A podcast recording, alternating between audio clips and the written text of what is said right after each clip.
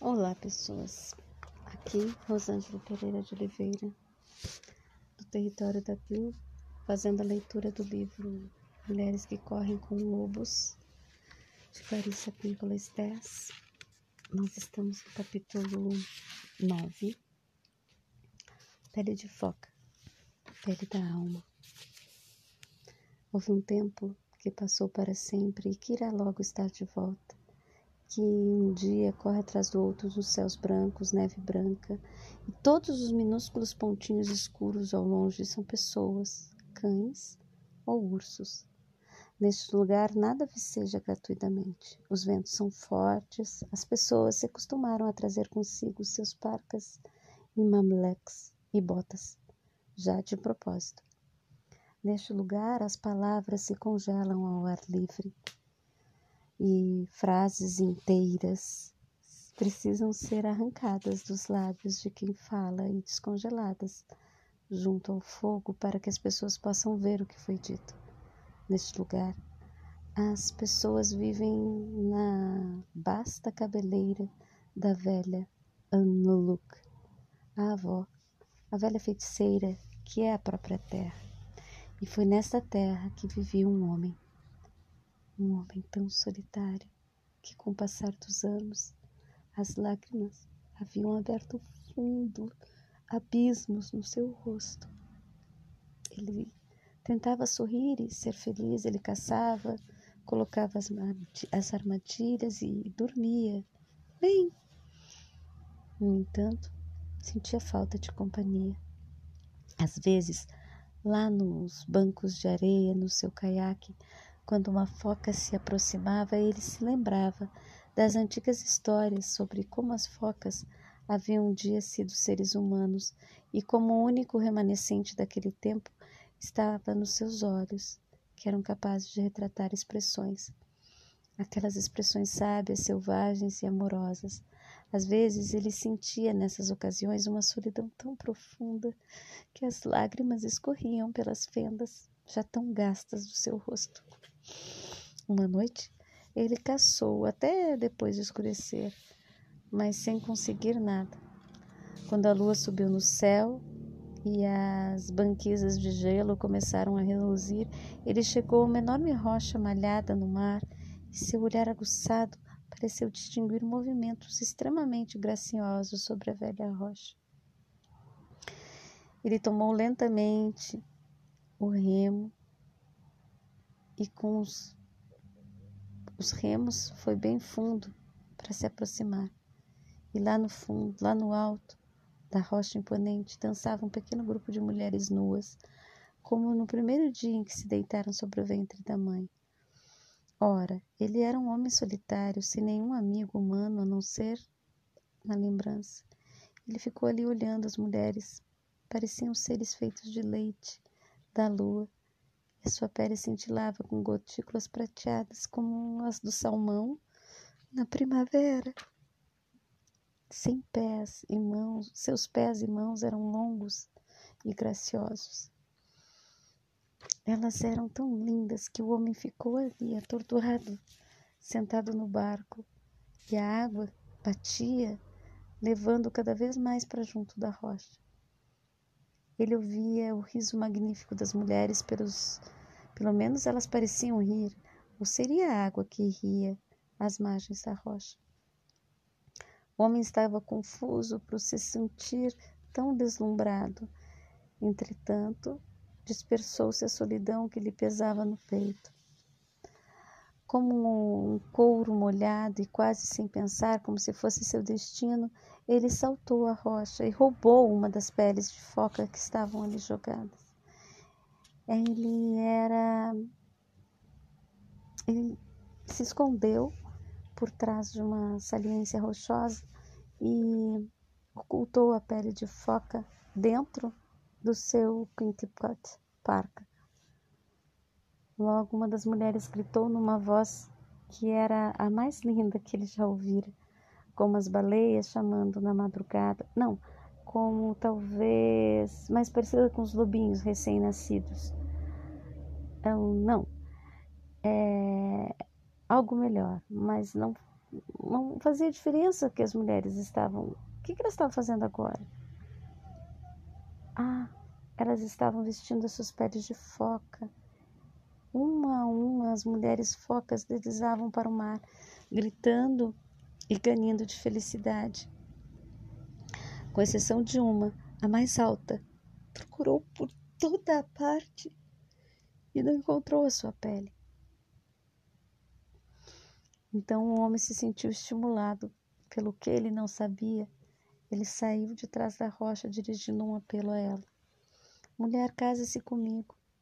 Sou um homem sozinho. Ah, respondeu ela, eu não posso me casar, porque sou de outra natureza. Eu pertenço aos que vivem. Temrak, Temnekakwak, lá embaixo. Case-se comigo, insistiu o homem. Em sete verões, prometo lhe devolver a sua pele, e você poderá ficar ou ir embora, como você preferir. A jovem mulher foca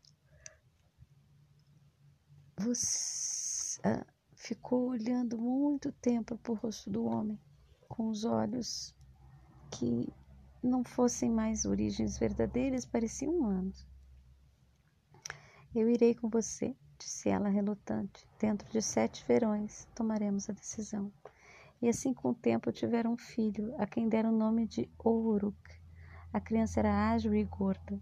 No inverno, a mãe contava a Ouruk histórias de seres que viviam no fundo do mar, enquanto o pai esculpia um urso em pedra branca com uma longa faca. Quando a mãe levava o pequeno Ouruk para a cama, ela lhe mostrava, pelo buraco da ventilação, as nuvens e todas as suas formas. Só que, em vez de falar das formas do corvo, do urso ou do lobo, ela contava histórias da vaca marinha, da baleia, da foca e do salmão. Esses eram os animais, as criaturas que ela conhecia. No entanto, à medida que o tempo foi passando, sua pele começou a ressecar. A princípio ela escamou e depois passou a rachar. A pele das suas pálpebras começou a descascar o cabelo da sua cabeça cair no chão. Ela se tornou Naulank, o branco mais pálido. Suas formas arredondadas começaram a definhar. Ela procurou esconder seu caminhar claudicante a cada dia. Seus olhos, sem que ela quisesse, iam ficando também mais opacos. Ela passou a estender a mão para tatear, porque a sua vista estava escurecida. E as coisas iam dessa forma até que uma noite o menino acordou, ouvindo gritos, e se sentou ereto nas cobertas de pele. Ele ouviu um rugido de um urso, que era seu pai, repreendendo a mãe, e ouviu também um grito como da prata, que ressoava com uma pedra, que era sua mãe. Você escondeu minha pele de foca há sete anos, e agora Está chegando o oitavo inverno. Eu quero que me seja devolvido aquilo que é meu, aquilo de que eu sou feita, gritou a mulher. Foca. E você, mulher, vociferou o marido, você me deixará se eu lhe der a pele. Não, não sei o que eu farei, só sei que eu preciso daquilo a que eu pertenço. E você me deixaria sem mulher e a seu filho sem mãe. Você é má. Com essas palavras, o marido afastou com violência a pele da porta e desapareceu de dentro. O menino adorava a mãe. Ele tinha medo de perdê-la e por isso chorou até dormir, só para ser acordado pelo vento. Um vento estranho parecia chamar seu nome. Ouruk, Ouruk. Ele pulou da cama tão apressado que vestiu a parca de cabeça para baixo e só parou no lata e só puxou os mulak até a metade. Ao ouvir seu nome chamando insistentemente, ele saiu correndo na noite estrelada. Ouruk, Ouruk. O menino correu até o penhasco de onde vinha a água. E lá, bem longe no mar, escalpelado, estava uma foca prateada imensa, peluda. Sua cabeça era enorme, seus bigodes lhe caíam até o peito. Seus olhos eram amarelo forte, ou uruk. O menino foi descendo o penhasco de qualquer jeito e, bem junto à base, tropeçou numa pedra, não, numa trouxa, que rolou de uma fenda a outra na rocha. O cabelo do menino fustigava seu rosto como milhares de açoites de gelo. O Uruk, o menino abriu a trouxa e sacudiu. Era a pele da foca da sua mãe.